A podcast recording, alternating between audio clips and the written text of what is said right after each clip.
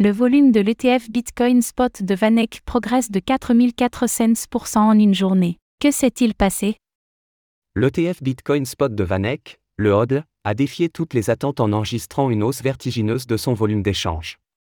Le 20 février 2024, cet ETF a vu son activité augmenter de 4400% par rapport à son volume moyen quotidien. Cet événement laisse perplexes les analystes qui s'interrogent sur la raison d'une telle performance.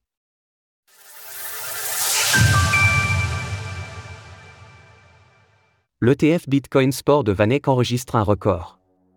L'ETF Bitcoin Spot de Vanek, qui évolue sous le ticket ROBL, a enregistré une hausse spectaculaire de 4400% de son volume d'échange le mardi 20 février 2024, en comparaison à son volume moyen quotidien. Depuis son introduction, l'ETF Bitcoin Spot proposé par Vanek a accumulé un volume total de presque 232 millions de dollars, équivalent à une moyenne de 9 millions de dollars en volume d'échange par jour.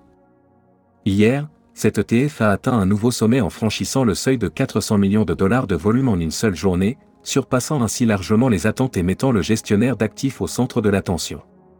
Bien que cette progression soit impressionnante, l'ETF de Vanek ne se place toutefois qu'à la septième position au classement des ETF Bitcoin Spot en termes d'actifs sous gestion, AUM, avec moins de 190 millions de dollars dans ses réserves. Il est devancé par le GBTC de Grayscale, leader du marché avec 23,6 milliards de dollars d'AUM, suivi de l'IBIT de BlackRock avec 5,7 milliards de dollars, et du FBTC de Fidelity avec 4,25 milliards de dollars. Par ailleurs, l'ensemble des ETF Bitcoin Spot ont généré près de 48 milliards de volume depuis leur lancement, dont 2,58 milliards de dollars uniquement le 20 février 2024. Ce jour-là, le volume record du HODL représentait 15% du total. Comment expliquer une telle augmentation de volume de l'ETF de Vanek?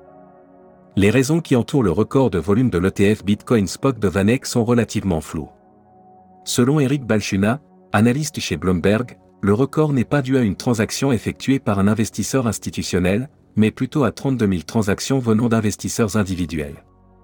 Ce soudain intérêt pour le TF serait attribuable à la réduction des frais de gestion de 0,25% à 0,20% annoncée par Vanek, prenant effet dès aujourd'hui.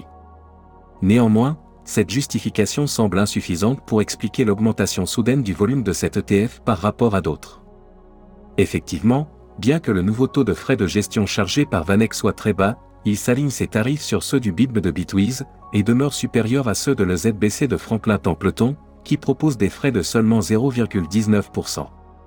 Retrouvez toutes les actualités crypto sur le site cryptost.fr.